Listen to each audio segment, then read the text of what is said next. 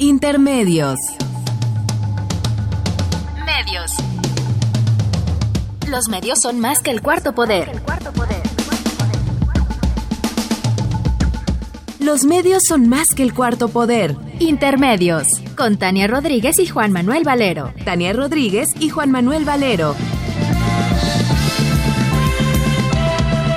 Intermedios. Fábrica inigualable de héroes y villanos.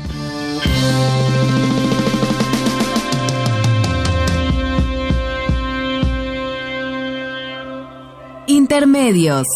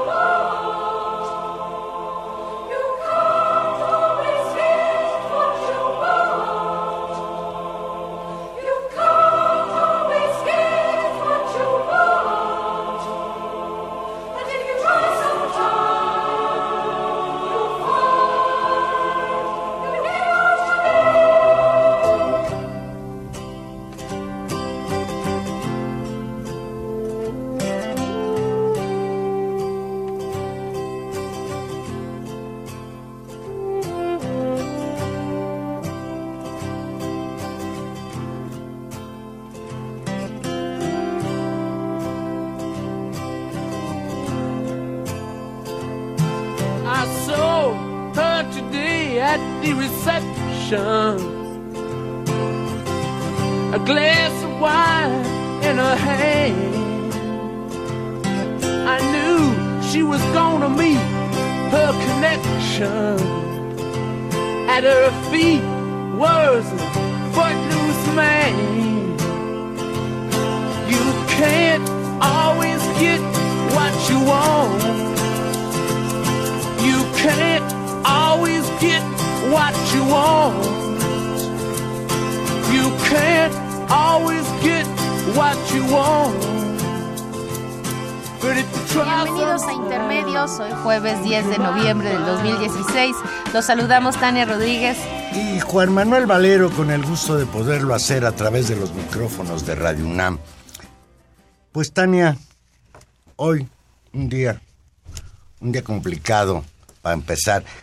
Yo quiero empezar antes de entrar al tema que seguramente todo el mundo quiere hablar de él.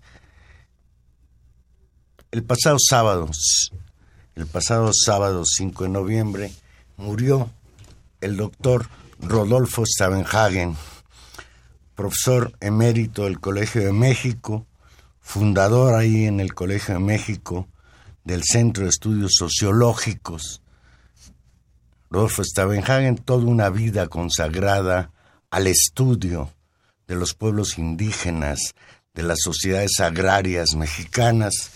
Yo podría decir que no solo fue un defensor incluso en las más altas instancias, en las Naciones Unidas, de los derechos humanos de los pueblos indígenas, sino que fue portavoz de ellos y portavoz de los pobres en general. Hace poco, relativamente poco, tuvimos el privilegio de ir a Cuernavaca a entrevistar al doctor Stavenhagen y pues en realidad a mí me duele mucho, Tania, que se haya ido este hombre que además de todo era un hombre bueno. ¿Qué fue más tu maestro? Un, un hombre estupendo, una, una persona eh, generosa, generosa eso con, este país, generosa con la población indígena, generosa con sus estudiantes, con sus colegas, constructor de instituciones. ¿no? Y, de, y de referencias y de grandes discusiones que han marcado, pues sin duda, la segunda mitad del siglo XX ¿no? Una, un constructor también de las ciencias sociales en, México y, en, y, de su fortalecimiento en América Latina. Eh, pues todo nuestro recuerdo. su famosa discusión sobre las siete tesis equivocadas de América Latina. Y no solamente, digamos, en términos de la discusión teórica, de poner en el centro debates clásicos sobre esta cuestión de los, de los modos de producción, las fuentes de desarrollo, la estructura de clases en las sociedades latinoamericanas, discusiones clásicas que fueron pensados desde, eh, desde América Latina.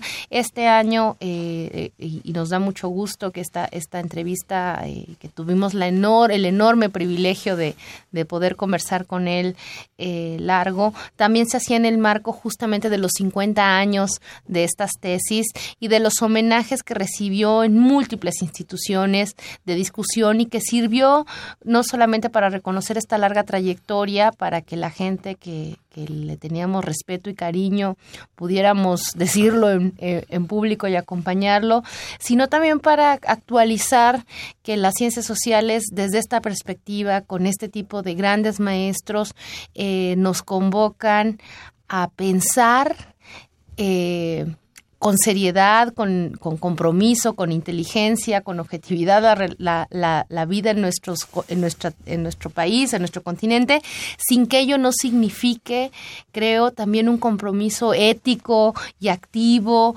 con, con los sectores más desfavorecidos y también con los mejores valores, digamos, de, de, la humanidad, ¿no? Con un compromiso con la justicia, con la dignidad y son, sin lugar a duda, un, gran profesor, un gran ejemplo y bueno, pues todo nuestro recuerdo y nuestro cariño para él. Rodolfo Stavenhagen murió en la ciudad de Cuernavaca, Morelos, el pasado sábado 5 de noviembre y llegó a México en 1940, todavía como un niño, venía su familia huyendo de los horrores de la guerra en Alemania. Él es originario de Alemania. Y bueno, pues hablar de Rodolfo Stavenhagen sin duda es hablar de alguien que dedicó su vida al estudio y a la reivindicación de los pueblos indígenas y creo que eso le da un valor. Y ahí están sus libros como una huella imborrable del trabajo de Stavenhagen. Pues Tania, empezamos con los Rolling Stones con sentimientos encontrados. No siempre puedes tener todo lo que quieres, dice Jagger en esta canción, con la que culminó su acto triunfal el señor Donald Trump en la madrugada del miércoles.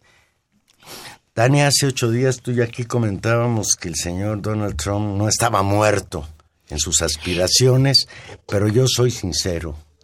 Yo estaba convencido de que no podía ganar de ninguna manera. No, pues yo, no, yo, ¿qué te digo? Yo, lo dije y lo, me sostuve dos programas consecutivos diciendo que era improbable, que todas las probabilidades, que sí había una posibilidad, pero que las probabilidades llevaban a que Hillary Clinton ganaba y, y nos equivocamos y hay que, hay que reconocerlo.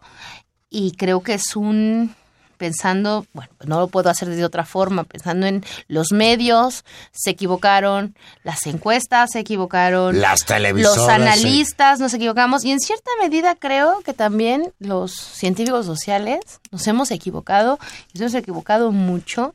Y, y creo que es un digamos, independientemente de, los efectos políticos, esto debe tener efectos para saber que tenemos que afinar mucho más. O que no conocemos bien, yo confieso que no conozco bien el perfil de la sociedad norteamericana hoy partida literalmente a la mitad. Bueno, pero muchos de nuestros análisis venían justamente de leer a los grandes analistas eh, a los grandes analistas norteamericanos, a los medios norteamericanos, a los editorialistas norteamericanos, incluso a los académicos norteamericanos que afirmaban que no había espacio.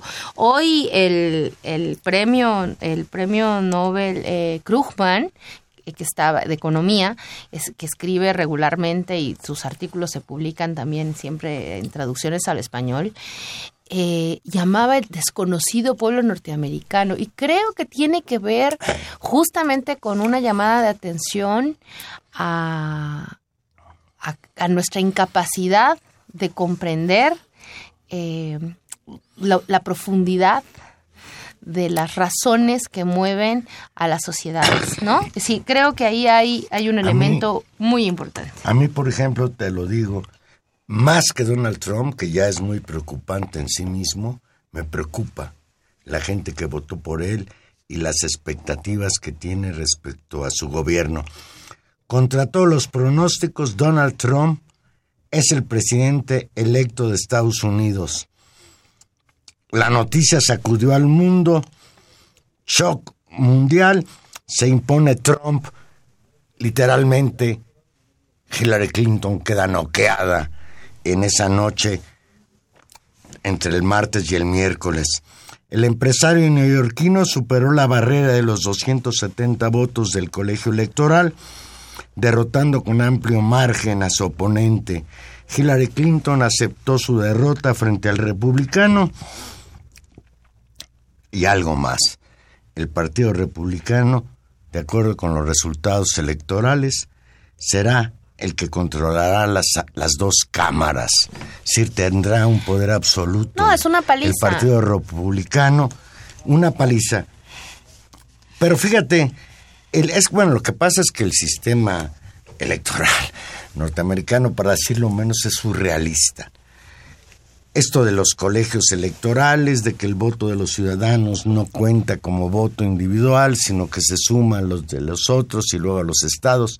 Y esto dio como resultado, Tania, ya había sucedido en algunas otras ocasiones, que si la elección hubiera sido en México, la presidenta, la primera presidenta mujer en los Estados Unidos sería Hillary Clinton, porque le ganó en términos absolutos por 222 mil votos a Donald Trump. Pero de acuerdo a cómo se hacen... Ahora, un margen mínimo, Valero, asumiendo, digamos, que eh, Clinton tiene 59 millones 700 mil y Trump tuvo 59 millones 500 mil. Es decir, estamos hablando... Sí, sí, de, de, casi un empate. punto cero. pero haya sido como haya sido recordando al señor Felipe Calderón, Trump ganó contra todos los pronósticos. De acuerdo con el corresponsal del periódico La Jornada, David Brooks, al filo de las dos de la mañana del miércoles, temblaba en sus centros Estados Unidos y quizás todo el planeta, agrego yo. Al paso de las horas de la noche del martes, millones de ciudadanos, expertos, analistas, políticos no podían creerlo.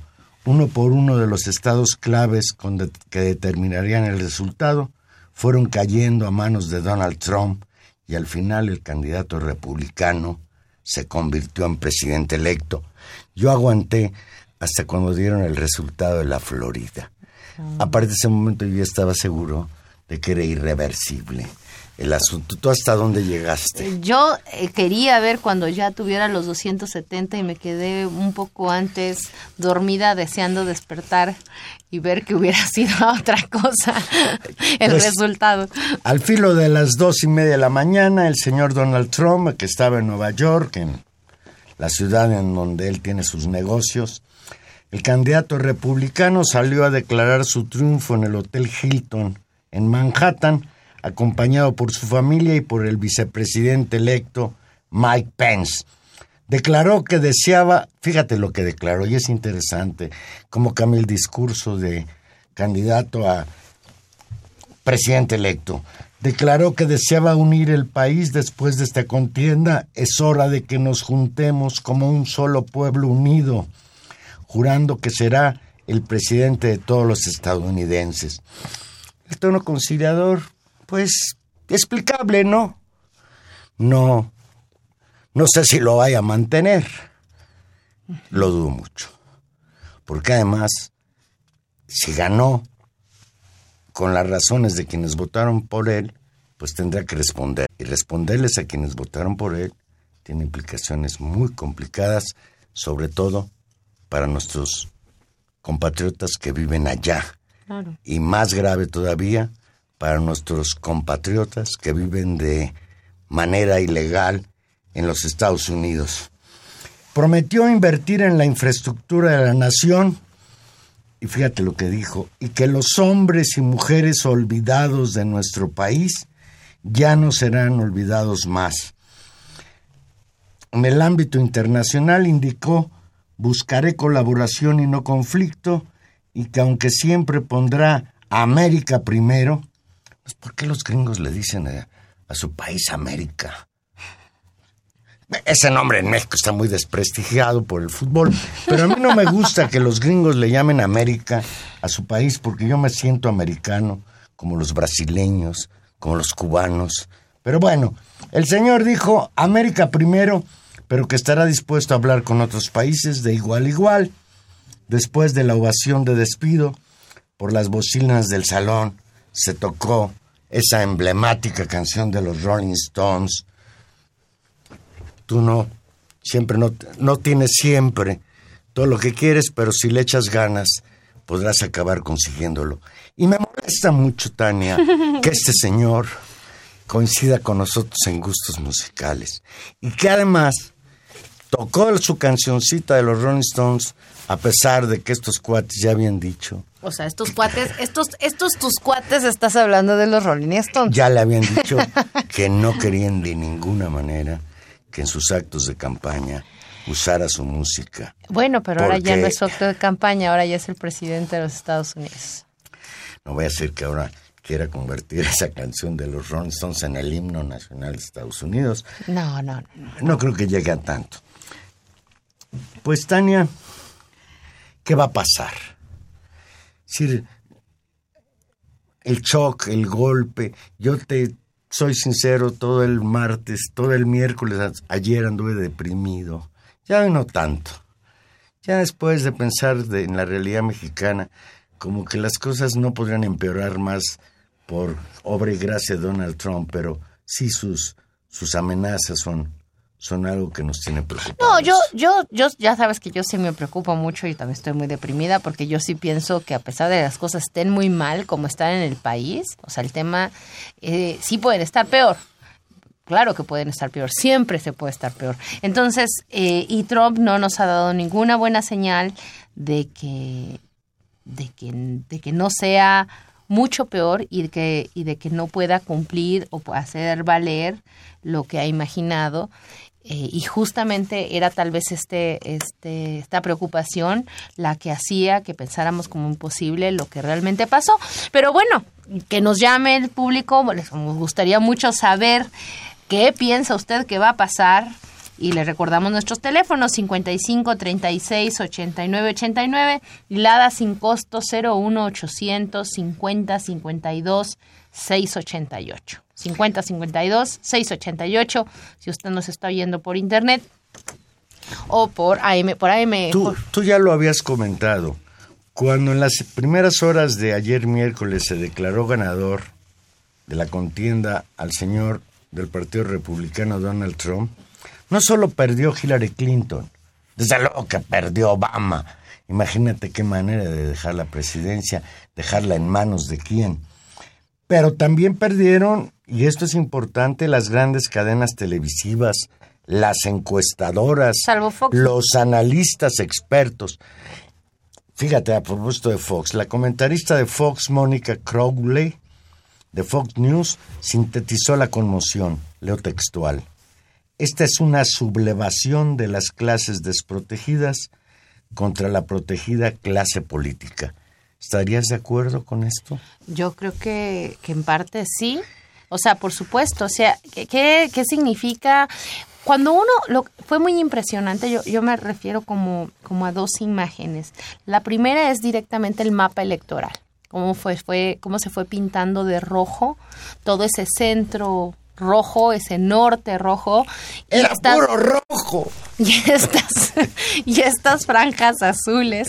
Eh, que efectivamente dan muestra de, un país, es una imagen muy clara con respecto a eso. Y después cuando empezamos a ver los datos... Antes pensábamos en, la geografía, que los republicanos tenían más adeptos en el sur, Texas, Arizona, la Florida, y que los demócratas tenían más fuerza en el norte. Pero ahora he visto yo que aquí más bien en los estados más industrializados fue donde ganó el señor este donde hay más trabajadores, fue donde ganó el señor Trump. Yo creo que, que el mensaje de Trump esas mayorías blancas, pobres, ignorantes, atrasadas, pegó. Si tú pudieras, fíjate, por las manifestaciones que ya ha habido, es algo también inusitado en Estados Unidos, hay manifestaciones de protesta a menos de 24 horas de que se declaró el triunfo del señor bastante ligeras, ¿no? pues no sé, no sé, no, no sé, no he podido medir la dimensión, pero sí me es, es muy elocuente que son manifestaciones de jóvenes que se dan en ciudades muy importantes de los Estados Unidos, Nueva York, Boston, San Francisco, etcétera. Alguien por ahí en la mañana decía en las redes sociales que estas manifestaciones de repudio a Trump habían llegado demasiado tarde y que quizás la mejor manifestación de repudio a Trump era haber ido a las urnas a votar en contra o a votar a favor de Hillary Clinton. Y ahí viene un problema, Tania. A mí, Hillary Clinton no representa de ninguna manera una propuesta progresista o menos agresiva del imperio frente al resto de las naciones. Y esto también está presente en ello. Además, fíjate, yo le doy otra dimensión y ese es, yo quiero tu punto de vista.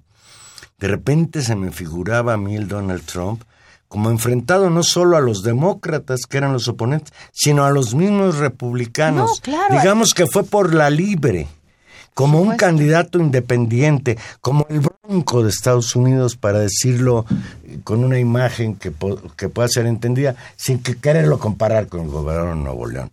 No tiene nada que ver, los dos me caen gordos, pero no tiene nada que ver uno con el otro. Pero sí en este sentido de que se impone la personalidad de un racista, de un misógino, de un hombre que declaró públicamente que no paga impuestos.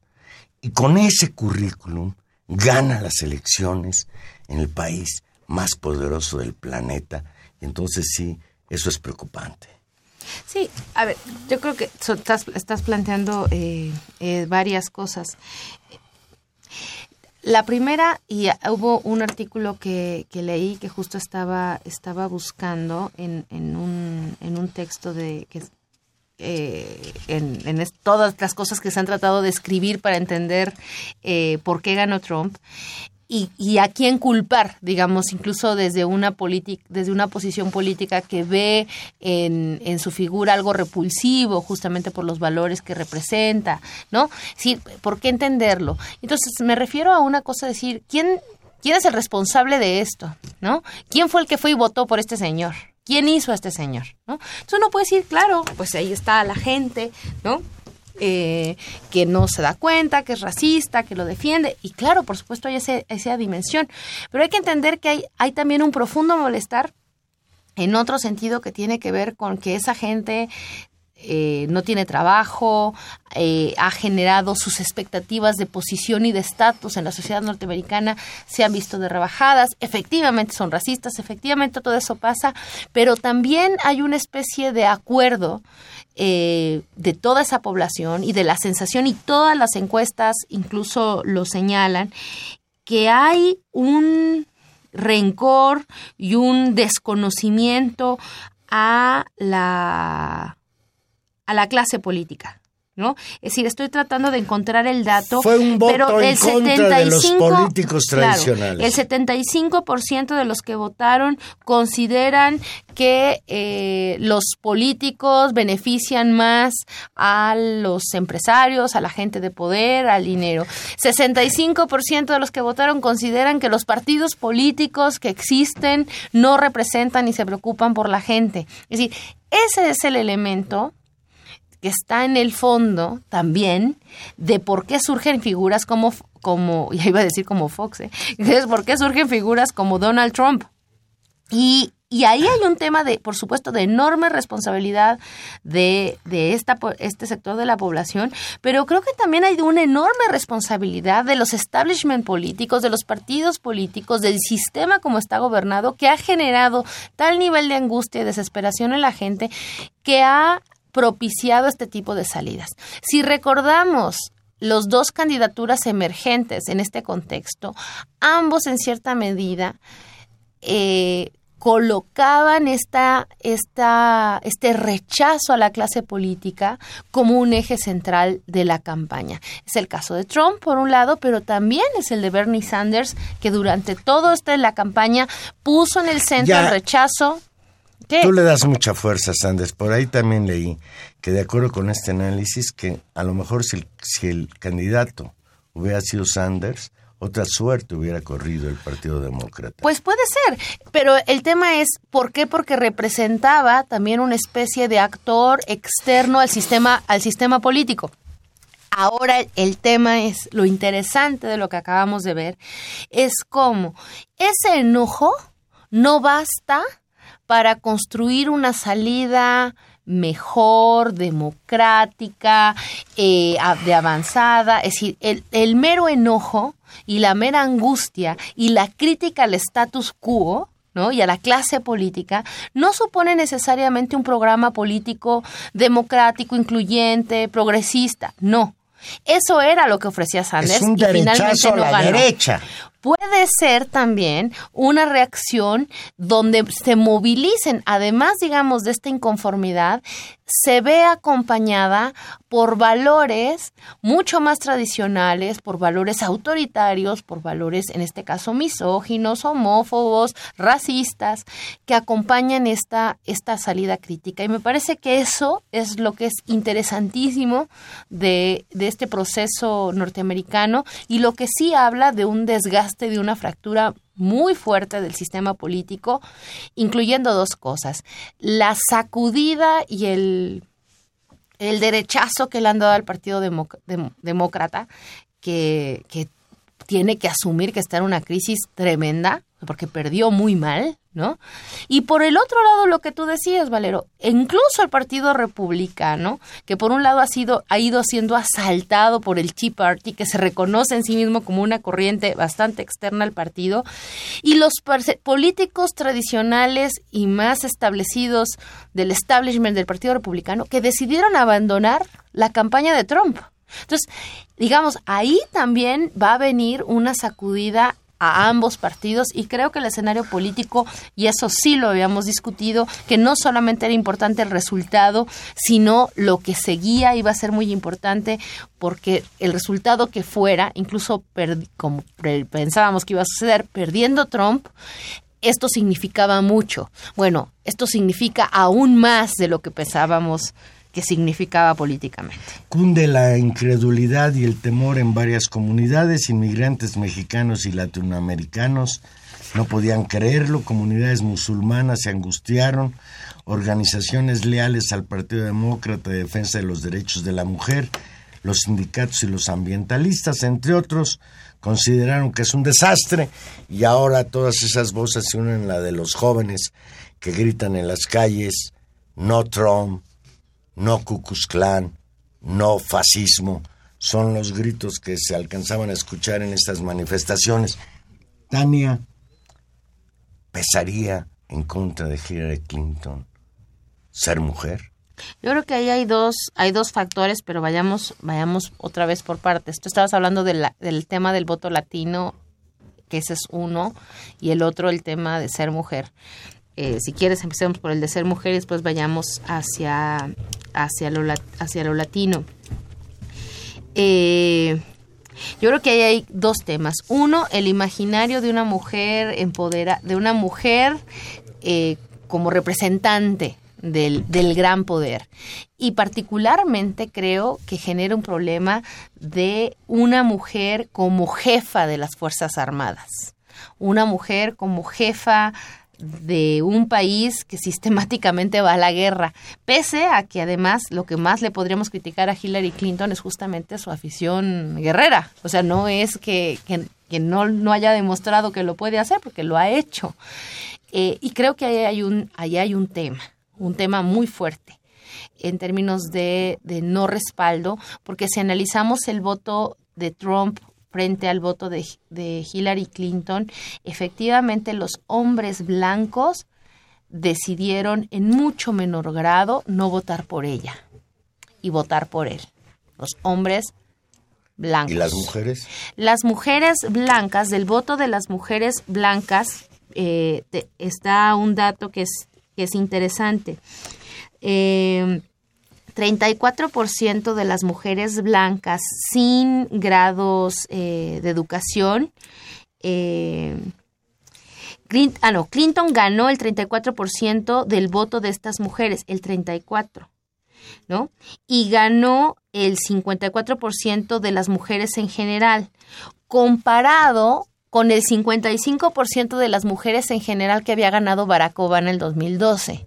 Es decir, tampoco hay un sesgo de movilización del voto, digamos, de mujer vota mujer.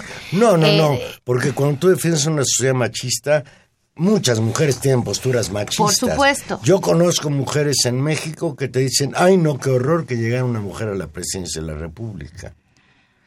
Yo estoy de acuerdo que si es Margarita este, Calderón, sí sería horrible, pero no en general. Pero no porque sea mujer. No, ah, exacto, ese es el punto. Sí. Además, era una de las pocas cosas que a mí me gustaban de Hillary Clinton, es que era mujer que era bueno saber que por fin una mujer llegaba a ser presidenta de Estados Unidos. Ya ha habido en otros países, en Alemania, en Chile, en Brasil, pero en Estados Unidos no ha, habido, no, ha habido ni habrá en algún tiempo.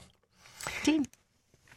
Eh, creo, que ese, creo que ese es un tema, que no hay una direccionalidad, o sea, ya lo hemos aprendido mucho, no hay una direccionalidad clara del voto en términos de categorías sociales y lo que tú decías, incluso las, las mujeres no votan por las mujeres ni necesariamente son feministas, por supuesto que no, y hay un voto en el cual un porcentaje de votos de mujeres, por supuesto, se fueron a Trump.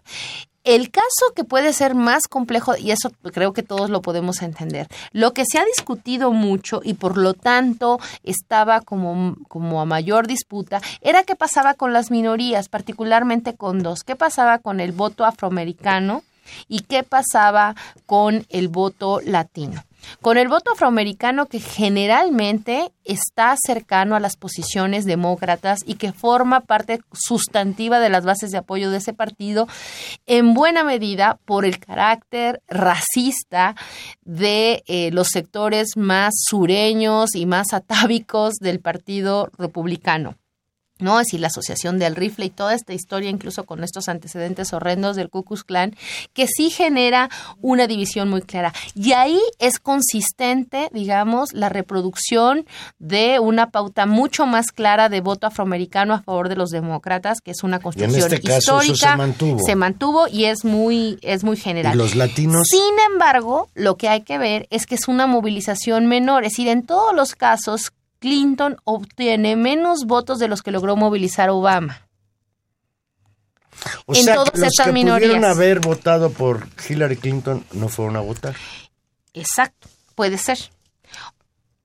¿No? Y lo otro, lo que más llama la atención es el, eh, es el latino. Por ejemplo, y esto es impresionante, Clinton obtuvo solo el 65% del voto latino comparado con el 71% que conquistó Obama cuatro años, o sea, hace cuatro años. Es decir, hubo, en por términos porcentuales, habría que ver, no revisar los datos en términos eh, por magnitud, ¿no? Porque eso puede ser que se haya movilizado más voto latino, por ejemplo, en California, pero los mismos son los mismos números de votantes. Entonces, puedes tener mayor movilidad de voto latino, pero a ver, pero no desborda. Lo que sí es que tenemos alrededor de entre el 25%, entre el 25 y el 30, según las cuentas, de voto latino por Trump. Y eso es lo que es uno podría decir más extraño. Si nos revolvemos a remitir a nuestra cuestión de que los las características étnicas genéricas de clase no significan inmediatamente identidades políticas, es decir, están mediadas por otras cosas, no hay una relación directa, tendríamos que tratar de entender por qué ganaron. Creo que todos los que estuvimos atentos a la elección nos tocó ver en distintos noticieros, sobre todo en los que tenían que ver con coberturas latinas, ¿no? Los que están en español, cómo se entrevistaba a seguidores de Trump latinos ¿Y quiénes eran estos y cuál es el elemento discrecional? Fundamentalmente hay dos argumentos. Uno, una especie como de privilegio previo de los que están dentro ilegales, que no quieren que haya más, porque entonces como que los ponen en una situación de riesgo, les quitan eh, juego. Es decir, esa, esa me parece que puede ser explicable, pero no es la que más me convence. A mí la que me parece muy interesante y que también se ha movilizado mucho con, con Trump es que además del corte latino, no latino, clase política, outsiders, hay otros más que fueron muy importantes. Tú decías el eje, eh, eh, digamos, mujer, no mujer, ¿no? O sea, no nos gustan mujeres en el poder eh, eh cierto, cierto margen misógino.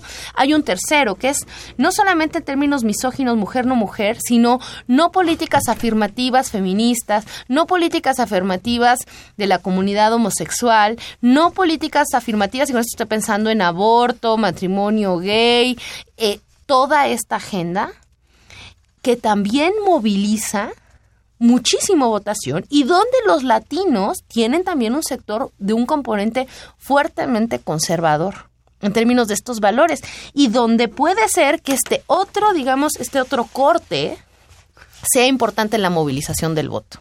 Porque mira, por ejemplo, respecto a los latinos, yo no tengo la menor duda de que los cubanos que viven en Miami votaron por Trump.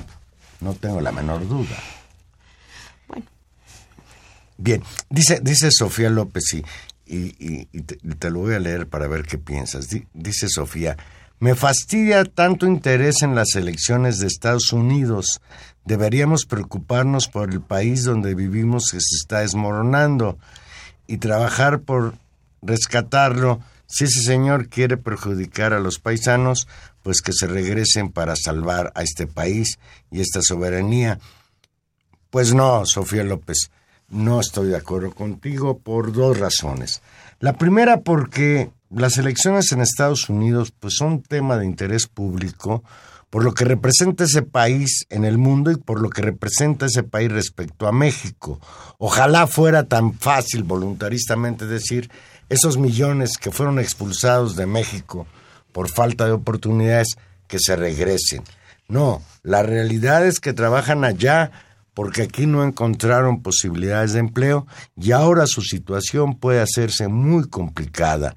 Y no solo debiéramos preocuparnos por ellos en, función de que son mexicanos, sino debemos de preocupar por ellos en el sentido de que son, de alguna manera, el sostén económico de millones de mexicanos.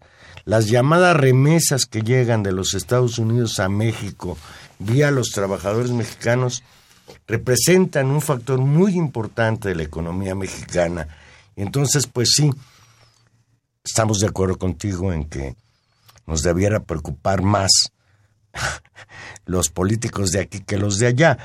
Y bueno, pues aquí en este programa sistemáticamente nos preocupamos por lo mismo y al final del programa pues hablaremos de esto que hablar de los políticos mexicanos es hablar como de nota roja.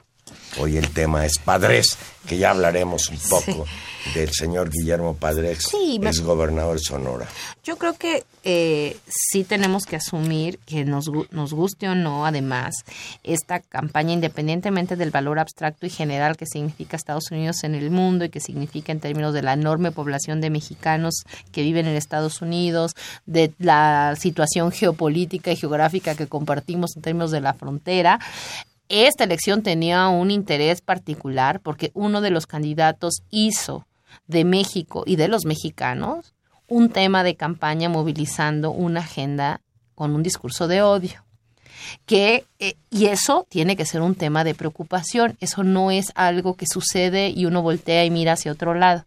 Creo, yo coincido y aquí lo dijimos muchas veces que sí había que preocuparse y que era un tema ante el cual había que tener una postura no solamente convenenciera en términos de qué le conviene al país, porque es muy abstracto, a qué país le conviene, qué, qué significa el país, qué significa México no es que, le conviene al gobierno, que le conviene a los empresarios. No, había que tener una posición de principios con respecto a ciertos valores democráticos, a cierta defensa de principios básicos, de respeto a cierto lenguaje, a ciertas maneras de respetar, y la otra, al respeto a los derechos de la población migrante mexicana en Estados Unidos, que está allá no porque quiera necesariamente estar allá y si lo quiere tiene todo el derecho de hacerlo, sino que está allá también porque en este país no hemos logrado construir ¿no? Eh, condiciones para que todos vivamos con dignidad y que el trabajo valga medianamente algo y no estos, este, este valor tan decaído del trabajo que tenemos. Entonces, creo que, que es también importante eh, por ello y, y sí vale la pena discutirlo, porque además sí genera un efecto importante en términos de la política en general y además aprendemos, o sea, la otra es, también nos importa Estados Unidos y también cuando hay elecciones en Brasil, hablamos de Brasil y cuando hay elecciones y un fenómeno interesante en Argentina, hay que hablar de Argentina y hay que hablar de España porque también no solamente es porque nos interesa lo que sucede en otros países, sino porque también aprendemos de ello, hay lecciones sobre, sobre qué sucede en términos de estos elementos. Entonces, pues nos tiene que importar. Finalmente, Sofía López dice que ella ya sabía que Clinton iba, no iba a ganar porque por el hecho de ser mujer. Y ese, ese elemento yo sí estoy de acuerdo. Sí, sí es muy grave que, que hoy por hoy en Estados Unidos, en México, en casi todo el mundo, la situación de ser mujer sea una desventaja, hasta para ganar la presidencia de los Estados Unidos. O fundamentalmente para ello. Vamos a hacer una pausa musical y aquí regresamos. Recuerden, estamos en vivo, llámenos 5536-8989, la sin costo 01800 5052 688.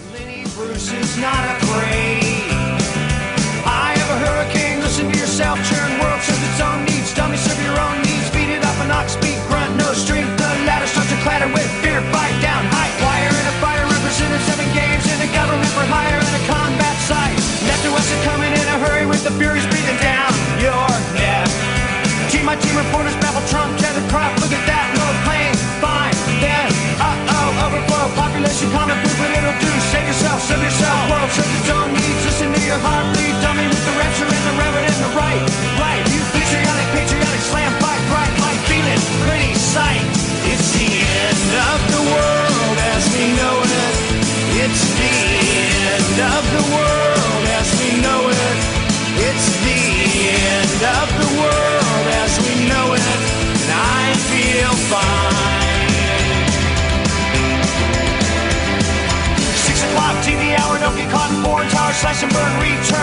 Yourself churn. Locking in uniform and book burning, blood letting every motive escalate. Automotive incinerate, light a candle, light a motor, step down, step down. Watching heel crush, crush. Uh oh, this means no fear. Cavalier, renegade, steering clear. Tournament, a tournament, a tournament of lies. Offer me solutions, offer me alternatives, and I decline. Tal cual lo conocemos, A dice ver, R.E.M., a y esa es la ver. propuesta de Gilberto para saludar este nuevo mundo con Dice- presidente Trump. Dice Luis Medina, que nos llama de Gustavo Madero, dice, hoy se los digo, China y Rusia se van a Ay, me asustaste, hoy se lo así, empezaste ching, yo dije, bueno, señor, ¿cómo- quién, ¿quién nos llama? El señor Luis Medina Luis dice, Medina, me asusté mucho, ¿qué nos ibas a decir? dice, hoy se los digo, China y Rusia se van a merendar al bisoño Trump. Pues el que dicen que está muy contento es Putin, ¿no? Pues Que hasta dicen que fue su asesor de campaña, por ahí andan diciendo. pues eso dicen, y hay gente a quien, a quien ese escenario turbulento entre la alianza Putin-China y, y la, y la posibilidad de tensiones con Trump eh, le parece digo le parece interesante. A mí francamente me- es uno de los elementos que me preocupan de este de este rejuego. Eh, creo que hay muchas cosas en las que desgraciadamente se van a encontrar. Así había hecho, por ejemplo, un gran esfuerzo para tratar de bajar los niveles de producción de dióxido de carbono y donde uno de los elementos más rudos había sido justamente Estados Unidos y el otro lado, China.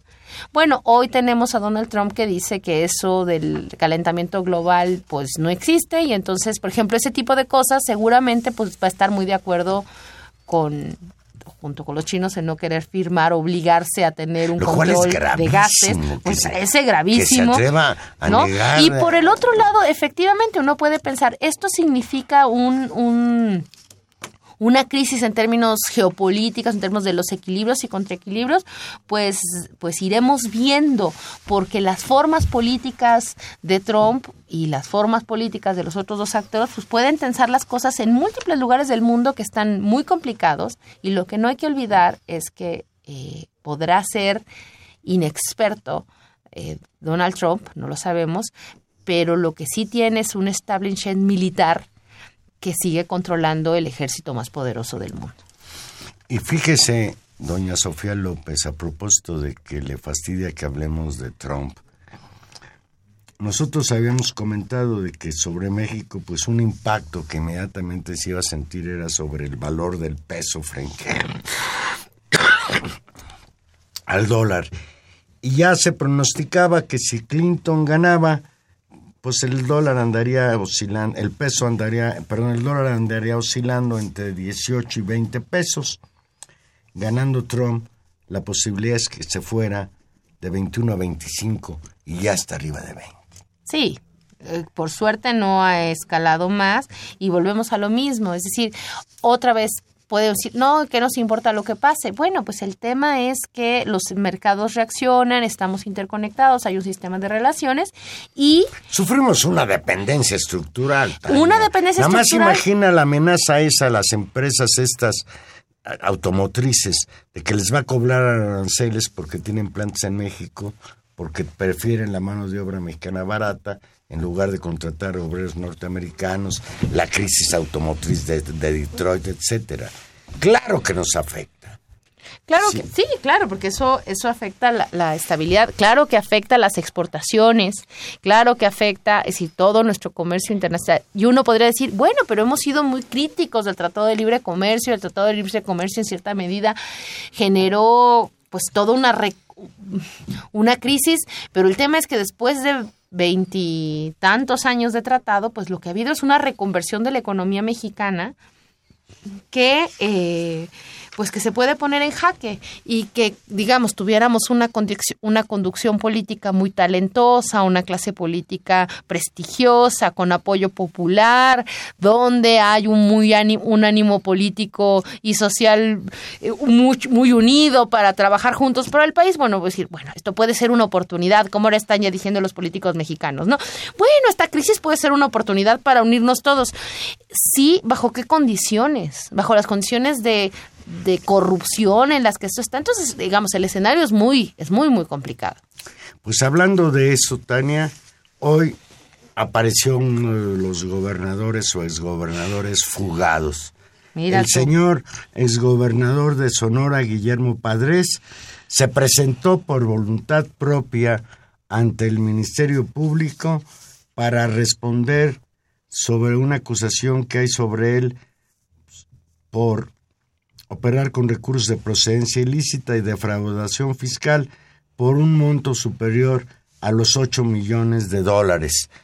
Se presentaron él y su abogado, quien fue Procurador General de la República, este señor Antonio Lozano Gracia, con la pretendida idea de que, como fíjate, es increíble, yo no sabía, que operar con recursos de procedencia ilícita y defraudación fiscal no son delitos graves.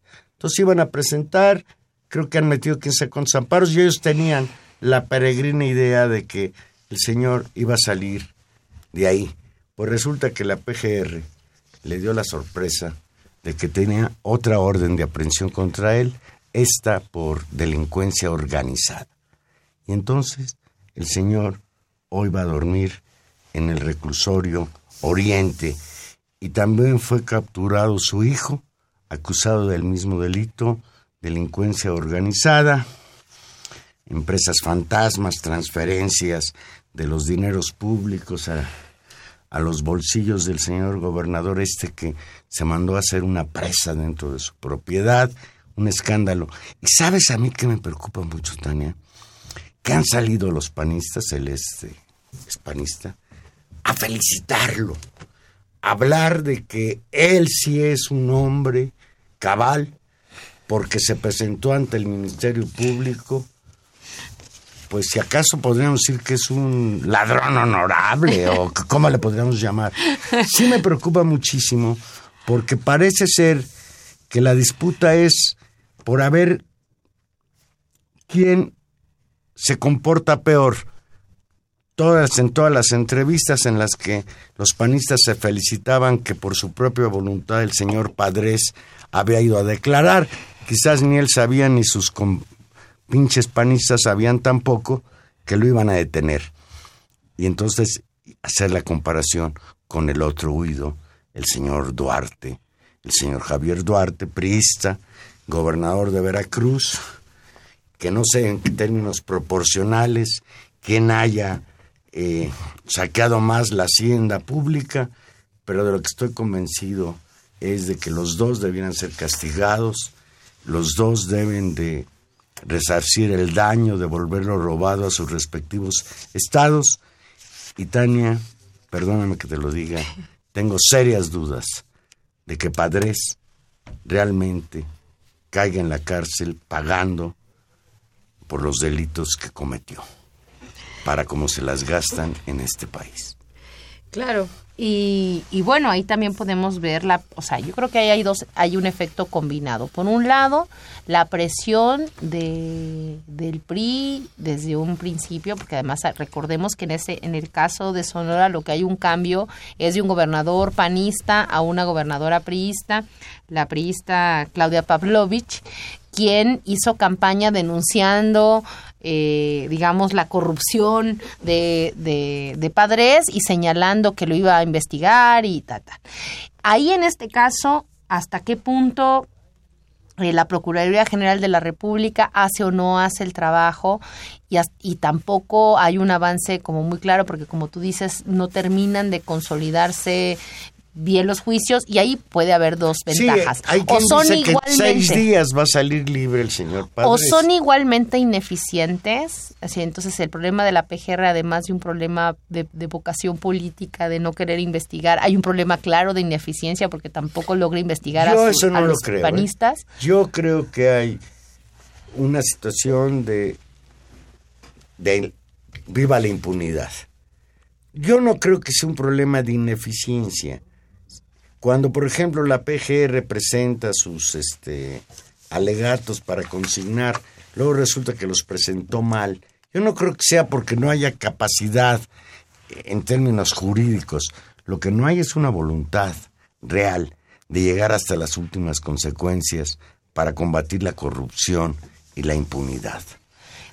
Pues eh, esa, esa, esa es una hipótesis y en, y en ese caso ¿qué, es, ¿qué significa que este hombre se presente? Es decir, también hay una decisión política que puede ser arriesgada, puede ser muy mañosa, y estoy de acuerdo que puede ser insuficiente, de hacer una especie de control de daños con respecto a la idea de todos los exgobernadores ladrones fugados. Lo que teóricamente habría la posibilidad de ver si en el caso de los, de los dos Duartes, ¿no?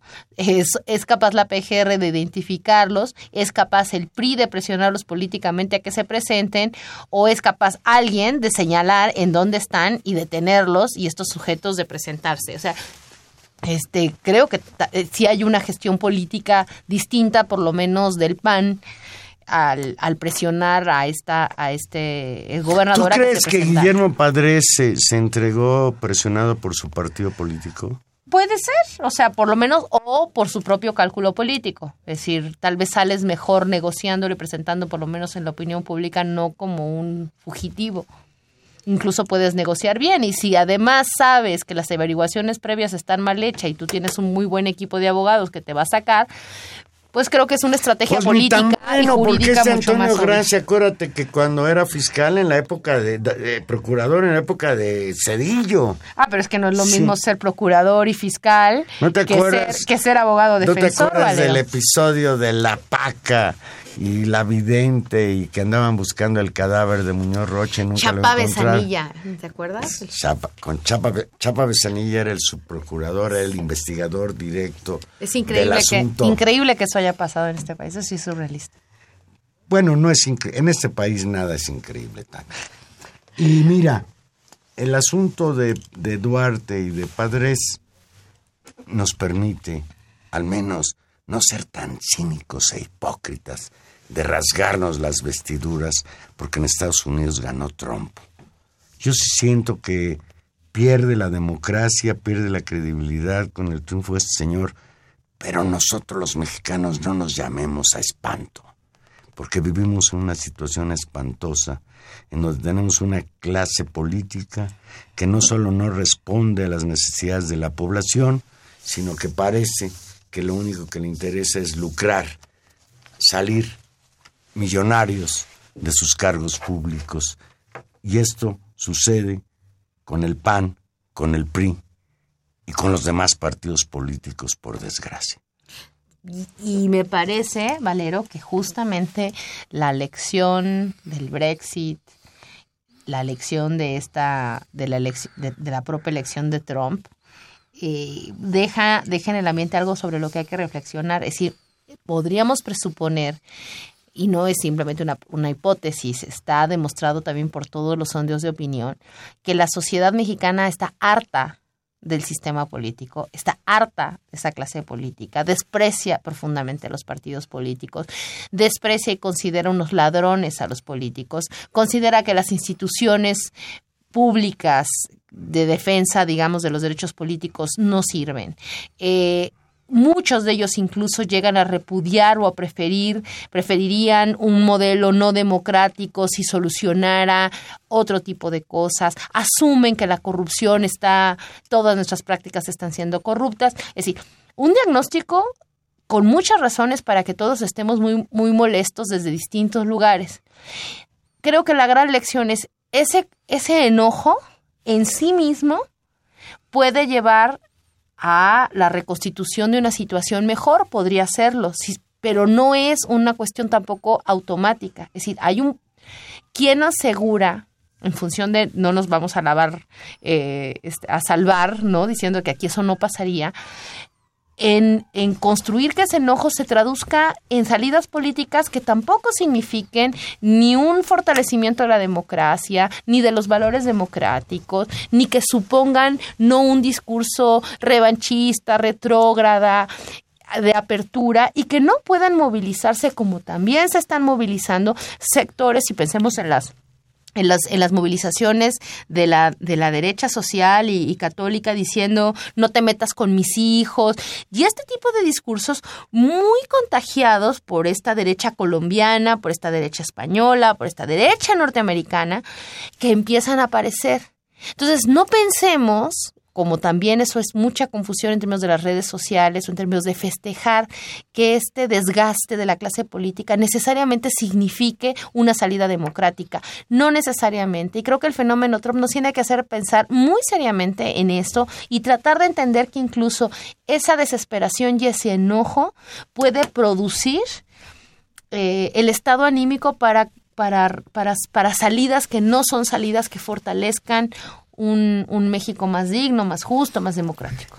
El ejemplo lo tuvimos en el año 2000 con Vicente Fox. Mm. Vicente Fox fue el catalizador de un enojo generalizado contra el PRI. Contra el PRI. Y pues ya vemos qué pasó con Vicente Fox, que por cierto, eh, de Ay, que es, muy, es, divertido. Es divertido. Después de que se le fue a la yugular a Trump y que casi lo retaba, que ahí iba a ir él, ahora que ganó Trump, dice, que Enrique Peña Nieto es un visionario, que no se equivocó Luis Videgaray en haber invitado a Trump y no a Hillary. Y mira, respecto a eso, yo creo que Enrique Peña Nieto quizás sea de los pocos mexicanos que no está tan triste con que haya ganado Trump y haya perdido Hillary.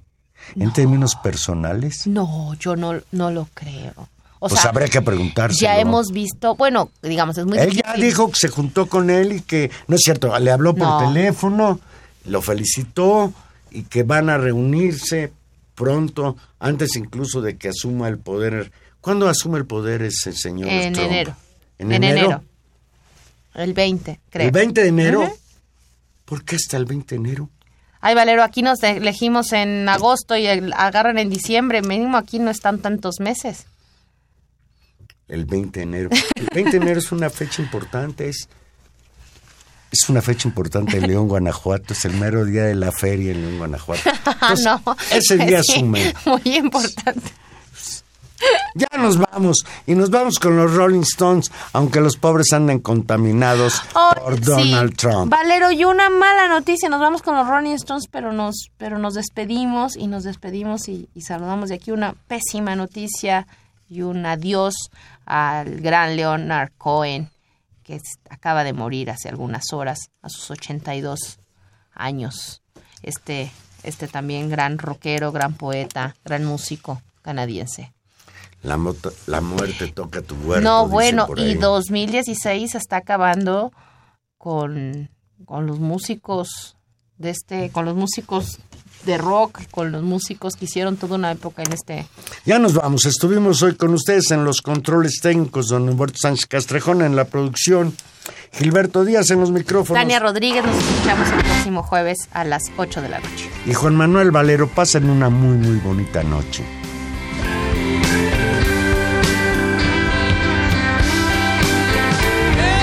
Once upon a time, you dressed so fine, through the bumps of dime and you climb, then you,